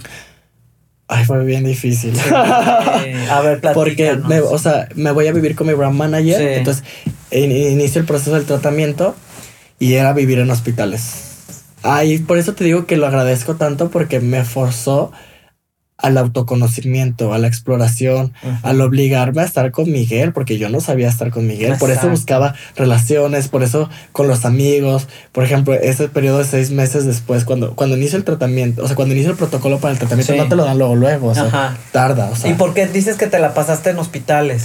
porque son muchas citas, son muchos exámenes que te hacen, pero todo es para tu bienestar. O Claro. sea, a mí me literal checaron todo mi cuerpo para ver su, funcional, su funcionalidad, para ver si únicamente tenía la problemática del VIH o, hay Ok. algo- o a lo mejor hay un diabetes, a lo mejor hay cualquier Oye, complicación todo, que todo esto tener. que te hacen todo es ahí, es gratuito. Es gratuito. Wow. Sí, del, del, o sea, por medio de, del IMSS, por Sí. ejemplo, o del Seguro Social o del Servicio de Salud Pública. Ah, guau. Eh, en México al menos es derecho de vida. Ah, bien. Entonces, hay cositas que ya no se cubren al 100%, pero realmente... Es lo mínimo. Ajá, es lo mínimo. Claro. O sea, que por ejemplo, una consulta te cuesta 80 pesos. Ay, bueno, sí. Cada seis meses dices... Ay, pues voy ahorrando. El medicamento cuesta aproximadamente como 15 mil pesos al mes.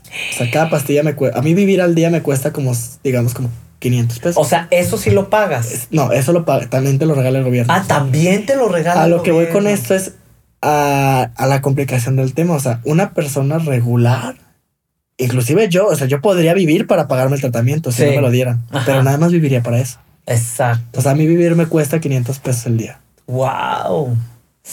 Por despertar yo ya me gasté 500 pesos. No inventes. Y afortunadamente el gobierno no lo facilita. O sea que ya es un privilegio sí. tenerlo. Entonces, eh, por eso te digo, este despertar a no me voy a morir, pero al final mi vida depende de una pastilla y depende del gobierno. Yo no sé si el día de mañana me la van a seguir regalando. Exacto. Y a lo que iba con la indetectabilidad, llegas a una... Este, quiero terminar este tema para no irme tan lejos. Sí. Este, lo elimina, pero no al 100% por alguna extraña razón. Pero al momento de llegar como al, al, mínimo de copias, digamos que lo encierra o lo congela. Y mientras que tú estés en tratamiento, toda tu vida vas a ser indetectable. Ay, súper bien. Es, casi 100% seguro que el resto de tu vida vas a ser indetectable. Wow. Entonces no es un riesgo para... Sí, no puedes donar sangre, eso sí. Bueno, claro. Pero ya no eres un riesgo y creo que el quitarte el sentimiento y el miedo de ser un riesgo para los demás. ya es quitarte como 100 kilos de encima, Es como decir, bueno. Ya puedo vivir tranquilo. Te aligera, Ajá. ¿no? Te aligera la carga. Entonces, al final, mi medicamento depende de, o sea, depende del medicamento. Claro, y si en tres días, en 72 horas, yo no me tomo mi, mi medicamento, digamos que se descongela, y empieza otra vez a crecer, a crecer, a crecer. Ok, o sea, sí es súper importante como tener bien presente esto claro. de, no dejar, no soltar y ser súper perseverante. Sí. A ver, ahora retomando. Lo de mi mamá. Sí. ¿Cómo fue? Entonces, viví, mi depresión fue literal la fiesta. Ay, no. Me sirvió porque hice muchísimas relaciones públicas, como no tienes una idea. Dejé la marca. Dejé la marca. Dejaste la marca. esa temporada no presenté colección. Uno de los miedos que yo decía, ¿y si, y si no presento colección, ¿qué van a decir? ¿Qué van a pensar? ¿Se va a ir todo esto por lo que he trabajado? Me quité el pendiente. Ajá. Y dije, ya. Trabajaba dos, tres veces al, mes con clientes privados, sacaba el dinero que necesitaba para vivir y para irme a la fiesta. Y, ya. se acabó.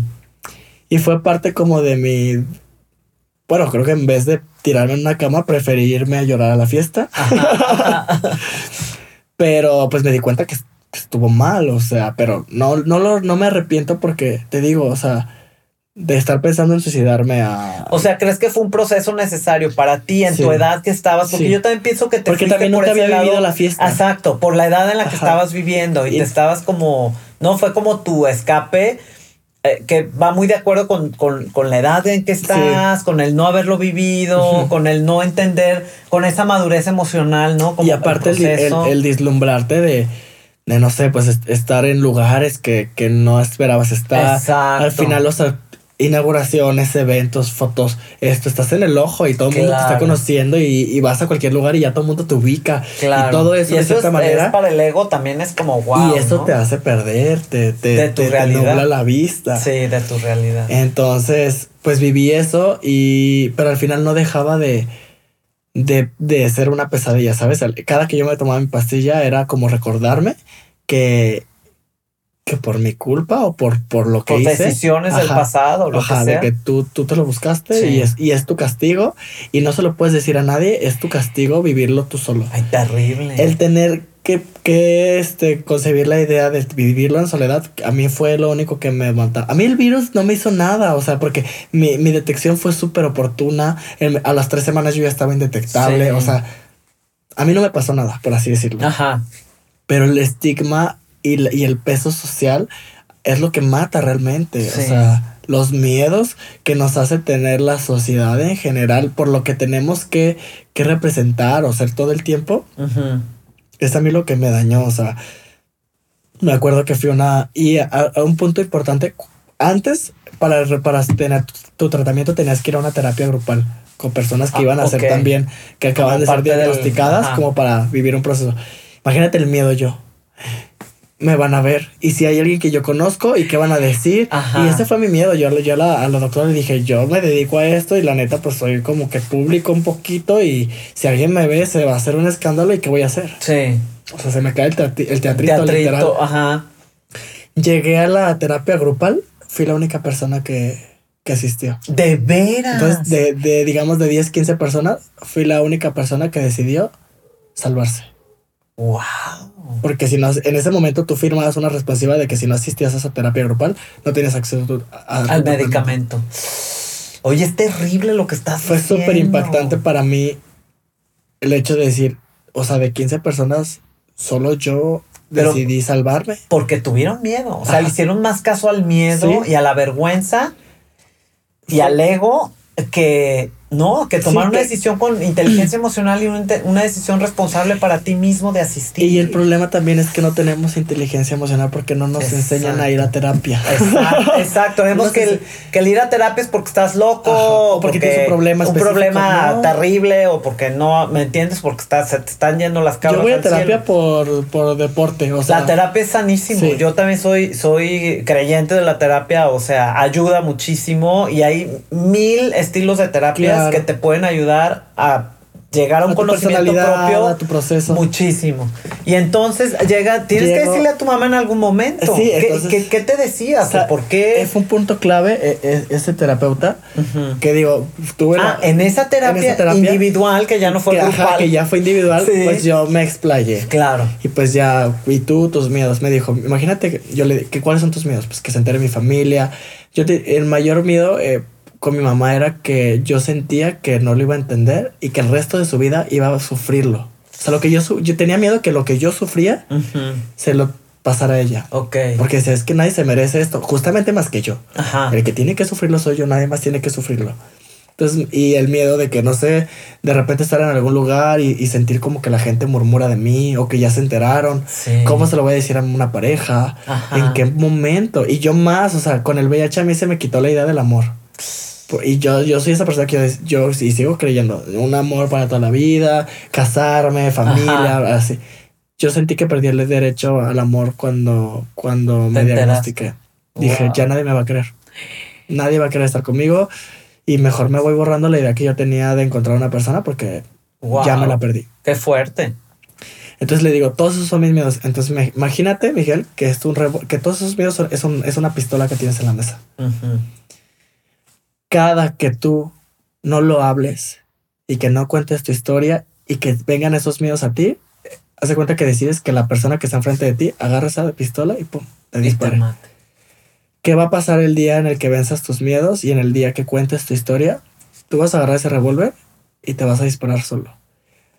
Vas a dejar de alimentar el morbo de las demás personas, porque al final el chisme es eso, es morbo. En el momento en el que tú cuentes tu historia y la verdad, ya no va a haber más que comentar. Y me quedó súper grabado. Eso fue gracias con la terapia individual esta que tuviste. Gracias a esa terapia y a lo que me dijo esa persona, lo tuve aquí. Pero al final uno, mil y un panoramas. Y más que yo le doy mil y un vueltas a las cosas. O sea, yo me imagino no un panorama, yo me imagino 35 panoramas. Y al final la sorpresa que con mi experiencia puedo platicar y con la experiencia de personas que se acercan a mí por medio de las redes sociales y me platican su historia de vida. Sí nos pasa lo mismo. Por eso te digo, los sentimientos al final conectan siempre y son los mismos. Exacto. Nada más el espacio y las personas se modifica, pero las emociones todas somos son iguales. Exacto. Entonces, estaba, seguía en el protocolo del tratamiento, yendo a citas. ¿Y tu mamá ni en cuenta? No, pues yo vivía solo. Y me fui a pues vivir solo porque yo, le, yo le dije a Ángeles, ¿cómo me voy a salir de mi casa a las 4 de la mañana? Porque te tienes que ir a formar. A, la fila. Y aparte la vida por algo, la vida es perfecta, es justa. Te vas a aprender como hasta lo que no quieres. Yo, yo, mis preocupaciones eran es, yo no quiero acabar en un, en un hospital público, qué miedo. Yo quiero tener mi estabilidad para poderme pagar mi educación, mi salud, mi todo. O sea, yo jamás voy a Estabas en el hospital público haciendo la fila para recibir tu medicina. ¡Wow! Imagínate. ¡Qué lección! Imagínate ¿Qué te decías cuando estabas en la fila a las 4 de la mañana? Estaba enojado, pero la verdad, vivimos en una sociedad que hay que aprender que, que pues hay que aprender a jugarle. Yo siempre digo, a mí yo no le lloro a ni cómo es la gente, ni cómo la, la gente es como es. Sí. Y hay que aprender a jugarle. Sí. Entonces yo cada que iba al hospital me iba, uff, arregladísimo. Y la verdad la gente es más amable cuando te ven con buena percha. Sí, sí. Me, me dejaban en las filas. Yo creo que pensaban que era el hijo del, del, del director Del director de ahí, o no ajá. sé, ajá. Pero la verdad la gente fue muy buena conmigo. Ay. Y sé que, sé que yo pues me dedico a esto, ¿no? O sea, la, la primera impresión y el impacto visual que tienes en la gente es súper importante. Sí. cuando vas bien perchadito, el trato es... O sea, no había esta parte de, de las otras personas como decir, ay, este fresa que hace aquí. Al o este- contrario, eh, fíjate, o de sea, de, veras. de, ay, pásale, no, esto como sí. de mucho más humanidad, Ajá. mucho más comprensión. Ajá, Qué sí, muy chido. Y este, Ajá. pero pues sí, de, de decir yo nunca beberé de esa agua. Ahí Este, está, una lección de humildad, De ¿no? humildad. Una, una lección para el ego, Sí. ¿no? De, de a veces la vida te va enseñando y te va Y que no tiene nada de malo. nada y te va colocando en lugares este que a lo mejor nunca imaginaste, ¿no? Claro, entonces, pues imagínate, no sé, cuatro o cinco horas estar en los hospitales, no todos los días, pero sí muchos días.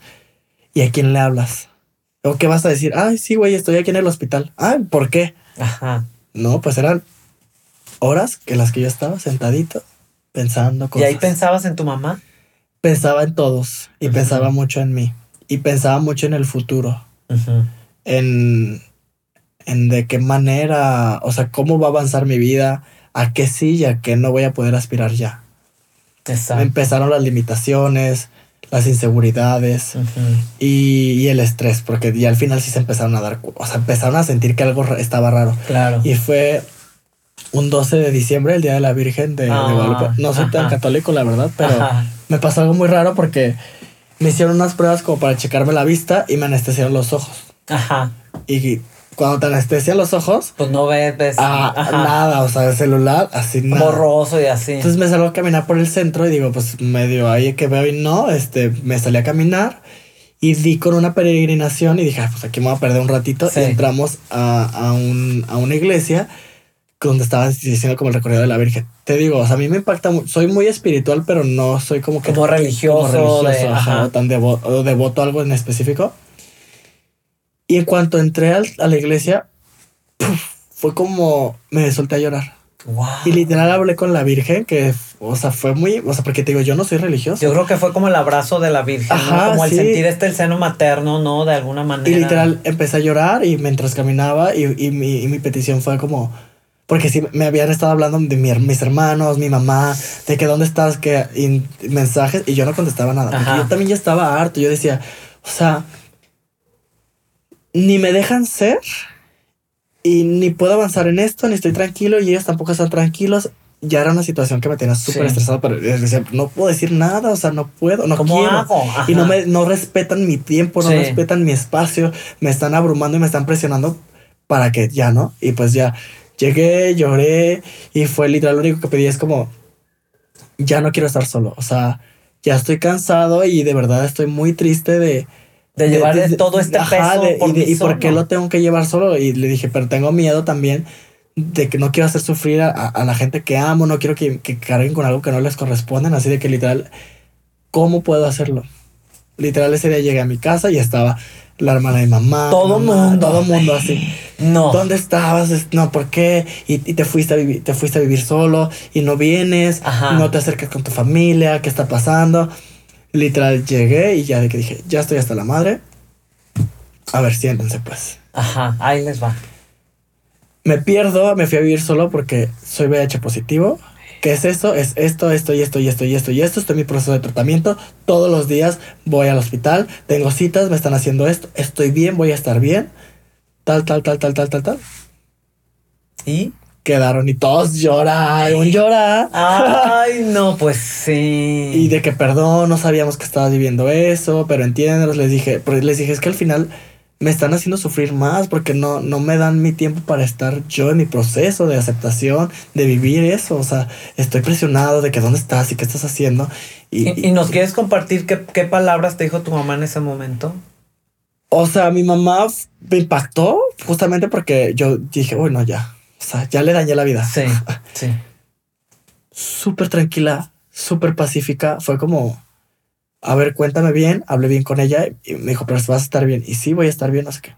Eso es lo importante. Mientras que estés bien, no te voy a presionar, no te voy a estresar, pero sí voy a estar al pendiente de ti. Y al inicio sí era de que, de que, oye, ya te tomaste tu medicamento, ya te tomaste tu medicamento. Ahorita ya ni siquiera, ni, o sea, imagínate qué tan bien me ve y qué tan confiada está de que su hijo está mejor que antes, que ya ni siquiera me pregunta. Rara vez cuando me dice, oye, ¿te tomaste tu medicamento? Porque ya sabe que es un automático de yo cuidarme y que sabe que estoy muy bien. Claro. Y, y fue, fue, fue el amor y el apoyo, o sea, el, el, el amor de, de, la familia. Ajá. Y el respeto. Ajá. Y, y eso te da dio pie a empezar a compartirlo. Exacto. O sea, ¿en qué momento decides tú hablarlo. O sea, esto fue el 12 de diciembre del 2019 y pues nada, o sea, todo, todo iba bien. Conforme se dieron las conversaciones con, con mi círculo social cercano, lo fui compartiendo como, como poco a poquito, uno por uno. Y ese miedo, ¿sabes? Como de a ver cómo va a reaccionar él. A ver qué va a observando, ¿no? Fue mucho experimentar, o sea, de que, pues sí, o sea, hacer como estudios social, sociales, sociales de, de, las personas. Algunas personas se alejaron. ¿Y qué sentiste? ¿Qué, qué pensaste cuando ciertas personas se alejaron? Lo agradezco, o sea, porque ya tenía un nivel de conciencia diferente, entonces es como, no quiero gente que no valga la pena. O sea, y, y me, me, hice menos, como que empecé a amarme yo a mí, a descubrirme, a quererme, a aprender a estar yo solo, a disfrutar mi tiempo. Y dije, oh, qué chido, como a no ser tan dependiente, no ser tan demandante, no generar tantas expectativas de las personas.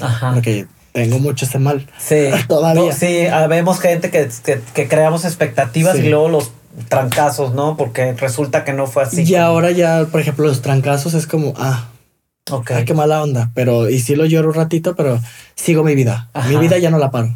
Y eso, y eso es algo, wow, o sea, eso es una fortaleza muy difícil de, de agarrar. Y, y, pues irlo compartiendo me fue liberando. Al final, como que fui sacándole las cosas a la mochila hasta que me la quité. ¿Y por qué me la quitó? Porque dije, ya, o sea, sí está padre que, que mis amigos cercanos lo saben, pero al final sigo escondiéndome y escondiéndome de qué. Y el rollo de la pandemia y todavía más estar con uno mismo encerrado, pues imagínate, hasta me rapé en la pandemia y todo. Dale, ajá. O sea, yo sí me volví loco conmigo. Entonces, en mi cumpleaños, yo cumplo años en mayo, el 12 también. Ajá. Ay, fíjate. Los días, es todo ese año y, desde lo de mi mamá, los días 12 me pasaron cosas Estoy muy importantes. Muy puntuales. Lo llamaba 12 mágico. Sí, sí, de veras, ¿eh? Y el día de mi cumpleaños fue mi regalo de cumpleaños. Tú te lo autorregalaste. A ese día decidiste. Ese día dije, y tenía un proyecto de, de, un desfile y yo quería hacerlo. Yo quería hacer escándalo. Ajá. Yo quería tener la prensa y hacer mi protesta y todo un show, ¿no? Ajá. Desafortunadamente por la pandemia se canceló, no tuve nada más que estar de que con una copa de vino. Ajá. sentado en mi casa y ya, o sea, eh, escribí un texto que está en mi Instagram. Ajá. Y que fue como una carta como a mí mismo y a la gente. Ok. Y fue mi manera como de salir del closet del VIH. Es algo importante decir porque yo nunca tuve que salir del closet con, mi preferencia sexual. Ay, es cierto. Fue como muy suave, yo ¿no? no supe que se sentía salir del closet. Exacto. Porque nadie me preguntó ni me cuestionó nada. El hecho como del poder que me dio mi profesión sí. me dio confianza o, o, o, o disfracé mis inseguridades en, en como esta parte de, del diseñador, del respaldo. Y al final eh, sí es cierto, o sea, yo, dijo, yo digo algo y a mí me ponen una cámara enfrente. Sí. Pero ¿qué pasa con una persona que no tiene la posibilidad como de poder e, expresarse públicamente? Pues si él grita en la media calle que es VIH positivo y hace protesta, la gente va a voltear y va a decir, estás loco. Ajá. O sea, es importante saber el poder de, de, influencia que tenemos tanto en las personas como, por ejemplo, yo en los medios de comunicación para justamente difundir información correcta y ayudar a, cualquier causa, no solamente a la mía, por ejemplo. Entonces, lo hice público, imagínate, todo el mundo ha vuelto loco. ¿Qué, qué, ¿qué pasó? ¿Qué provocaste? Lo hice, lo, hice eh, por así decirlo, el 12 en la madrugada. O sea, el 11 yo con mi botella de, de, vino, escribí, Me fui a dormir, me la pensé, o sea, me la pensé como no tienes Como hacer el clic, ¿no? De mandarlo, o sea, ese momento de... Ya no quiero saber nada. Mil llamadas, mil mensajes, la gente pensó que yo estaba al borde del suicidio y, fue como, no, o sea, al contrario. Y fue de los cumpleaños más bonitos que he tenido, o sea, de verdad, o sea, no tienes una idea, o sea, y me regalé ser libre. Ajá. O sea, y siempre lo voy a recordar. O sea, toda mi vida lo voy a recordar. Y ha sido el mejor regalo que, que me he dado en mi vida. ¿Qué fue el cumpleaños cuando cumpliste cuántos eh, años? 22. Ok, ok. O sea, hace, hace un año. Ajá, el año pasado. El en año la pandemia, en el 2020, en mayo, eh, fue cuando hice público mi estado de VIH. Y mucha gente estuvo en contra, no querían y tu marca y la gente es culera. La gente aquí en Guadalajara es mucha, no te va a aceptar. Te van a. Y creo que por algo, por eso soy como más aferrado todavía ahorita a mis ideologías. Claro. Y a mi identidad, tanto como personal, sexual, este. Todo. O sea, mi identidad de género, de cómo me gusta vestir, cómo me gusta expresarme. Con el VIH, o sea, sí logré. Yo siempre les digo, sí logré que en mi rancho me respetaran y cambiara la ideología de las personas yo lo voy a lograr en cualquier lugar. Eso. Porque, por ejemplo, mi, mi pareja ahorita se enoja mucho por eso. Me dice, es que tú eres muy altanero y tú llegas y, impones y quieres. Me dice, soportas, dices mucho soporte, que todo mundo soporta. Me dice, no, la gente no soporta. Le digo, conmigo sí soportan. El que quiera soportar, pues que soporta, ¿no? Finalmente. y yo hago, le dije, porque al final es cambiar el chip a, que vean esto de con otra mirada, otra era. O sí, sí, sí la empatía, la tolerancia, el respeto, o sea, por la identidad de la gente que quiera salir como quiera salir, que quiera hacer lo que quiera hacer. O sea. Oye, Miguel, ¿crees que el estado de ánimo es importante para vivir con esta enfermedad? Sí, yo siempre les digo que el acompañamiento psicológico es súper importante. O sea, lo que yo les pueda decir, que, que siempre trato de darles mi apoyo, no se va a comparar, porque al final hay más cosas allá adentro que nos van a lastimar y que van a hacer que se, que se potencialice probablemente a lo mejor en un tema en específico que puede ser tu enfermedad o algo así. A mí me pasó, o sea, yo todo el tiempo estuve de un acompañamiento psicológico y eso fue lo que me ayudó bastante a mí. Solo no lo hubiera podido hecho. Ajá. Pero, pero, pero este estado de ánimo de como de estar revisando si estás triste, si estás enojado, si lo quieres enfrentar desde la alegría o desde el empoderamiento, no empoderamiento, desde el, desde el valor, desde el enfrentarlo. Sí, es importante ser conscientes de lo que estamos sintiendo y viviendo, porque eso nos va a llevar hacia el camino. Ahora que sin querer me, di cuenta que, haciendo público mi estado eh, ayuda a mucha gente. Ajá te digo, algo importante es que yo creí que perdí la, oportunidad del amor. Pero yo visualizaba el amor en ese momento del amor de pareja. Sí.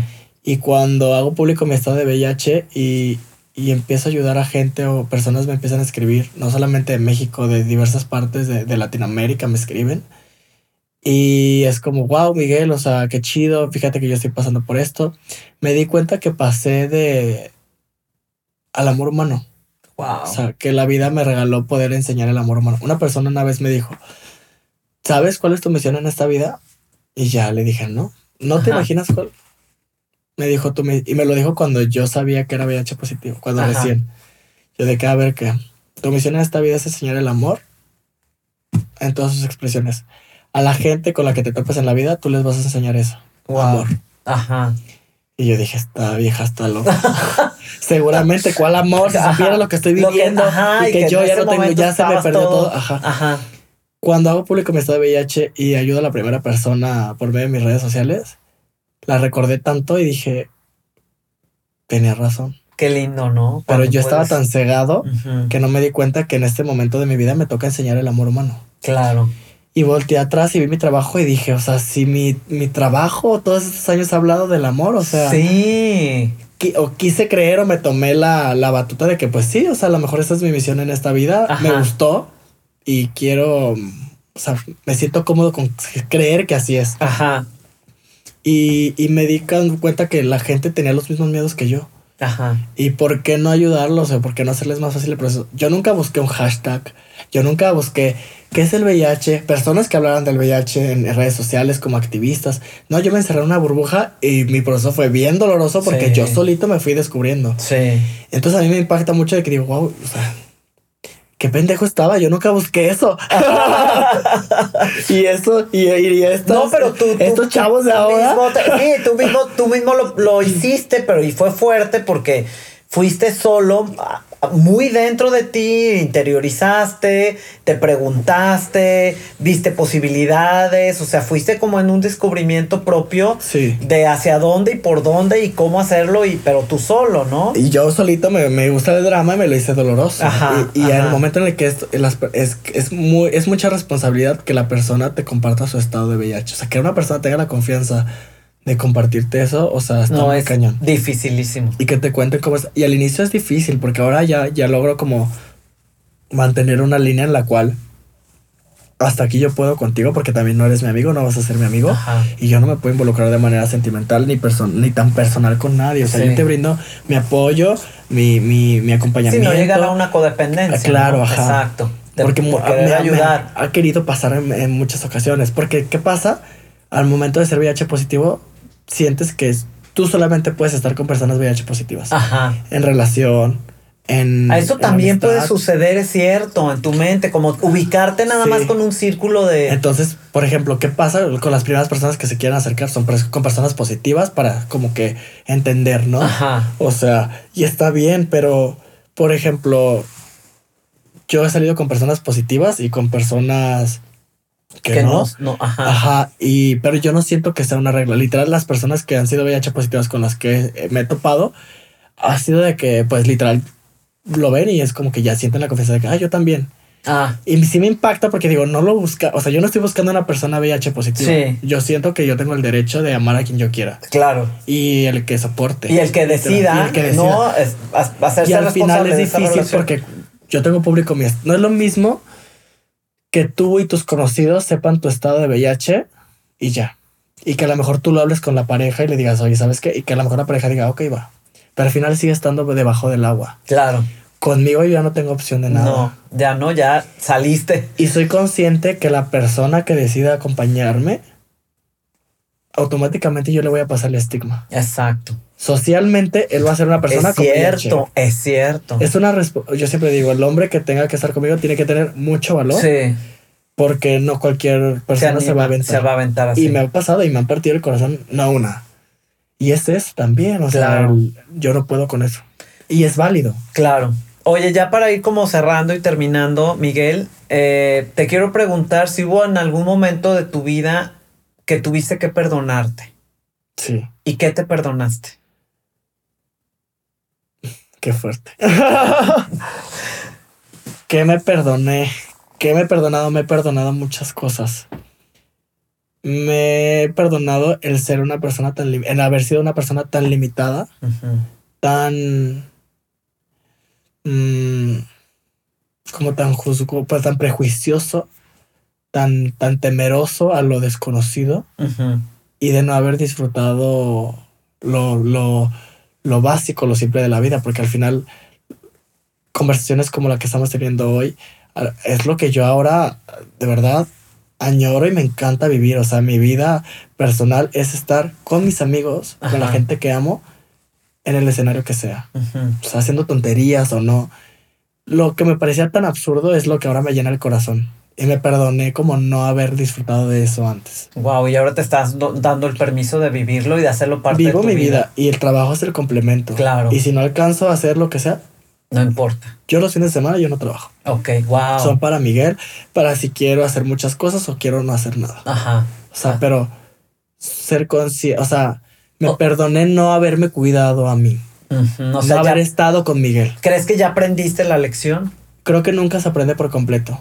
Somos tan cambiantes y, somos como que tan infinitos que la vida nos da la, la, la, o sea, es para conocernos, o sea, nunca vas a terminar de conocerte. Ajá. Creo yo. Ok, y en tu firma de moda, ¿qué ha venido a cambiar el VIH en tu trabajo, en tu firma? Y ahora qué haces diferente en tus diseños y en tu trabajo o sea, mi pregunta va si el VIH ha influido, porque ya forma parte de ti, en tus diseños y de qué manera. Sí, influye en todo y de la mejor manera. Te digo, o sea, yo Miguel Panuco, si me preguntas, yo no me veo sin VIH. O sea, si llega una cura o no, no es algo que me preocupa o que me quita el sueño. Wow. Yo vivo plenamente y siempre lo he dicho, bueno, ahora lo entiendo. Este, todo proyecto que emprendas va ligado con tus emociones y con tu persona. Si tu persona está mal, tu proyecto no va, no va, no va a tener frutos, no, no, va, no va a tener éxito.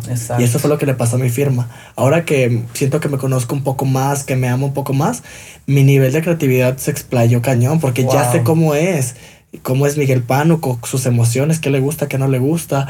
Y eso me abrió un panorama de posibilidades muy cañonas. O sea, mi negocio está floreciendo porque los miedos han eliminado. O sea, ya no tengo miedo. O sea, sí tengo miedo, pero no tengo limitante a decir que no a las cosas. Ajá ya, ya, ya te das la oportunidad de, de, ver esa posibilidad y, este de probarla. Y este último año, o sea, ya voy por la décima colección. Sacamos cuatro colecciones este año. ¡Ay, felicidades! Vamos por la quinta que sale en enero, pero logramos la quinta. O sea, de verdad, me llené de proyectos y creo que la honest me llevo eso. El, el ser honesto siempre va a tener las de ganar. Wow. O sea, ser tan transparente me ha ayudado a conectar con la gente y a que la gente quiera hacer negocios conmigo, porque no solamente es por mi talento o por mi o por la calidad de mis productos, es porque yo yo influyo mucho en que en que las conexiones y los buenos negocios se desarrollen en, mi firma. Claro, porque tú eres el que representa. Ajá, y porque soy una persona o sea, inspiro confianza y compromiso. Exacto. Porque, y es difícil porque tengo 23 años. Sí, pero ¿sabes qué? Está siendo auténtico.